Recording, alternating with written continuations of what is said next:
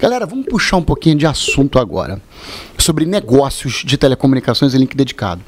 Márcio, conta pra gente como é que está o mercado de transporte, transporte de dados. É interessante essa sua colocação do mercado de transporte de dados. Ok. O mercado de transporte de dados está passando por um momento de transição. Né? Nós tivemos aí, nos últimos anos, a velocidade que imperava começou há cinco anos atrás com 10 mega, 100 mega, 1 giga, e agora nós estamos passando por uma migração da, dos 10 para os 100 giga no mercado de transporte de dados. Hum. No ano passado, a gente teve já um salto de transporte de dados migrando do, da plataforma de 1 giga para de 10, né? E aí começou com a entrega dos grandes fabricantes de roteadores capazes de trafegar com 10 GB, portas de 10 GB e 40 GB. E a entrada dos Smart Switch no mercado, né, com as grandes marcas como a Huawei entregando Smart Switch. Tudo bem, então, então você diz, vamos tentar aqui traduzir para o nosso público, para a nossa audiência. Né?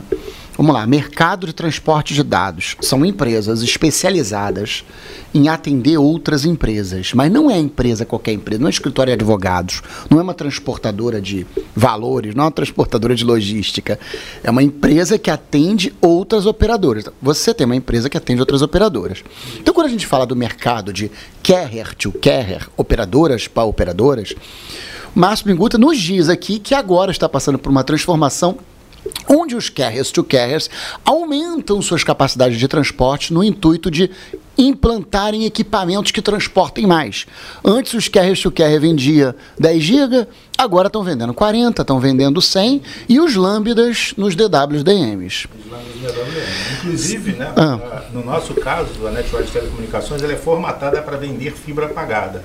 Ou seja, a empresa pode colocar qualquer capacidade em cima da fibra para poder transportar de um ponto a outro que é, não vai ser afetado por nossos equipamentos no caminho. Ou seja, nós fazemos a entrega da fibra, ela conecta os equipamentos dela, então ela tecnicamente, uma empresa é capaz de colocar um DWDM e transportar até dois telas em um único par de fibra. Isso eleva é, hoje a capacidade de transporte a um nível ilimitado de conexão. O limite é a grana dele para comprar o DWDM, porque a fibra está lá.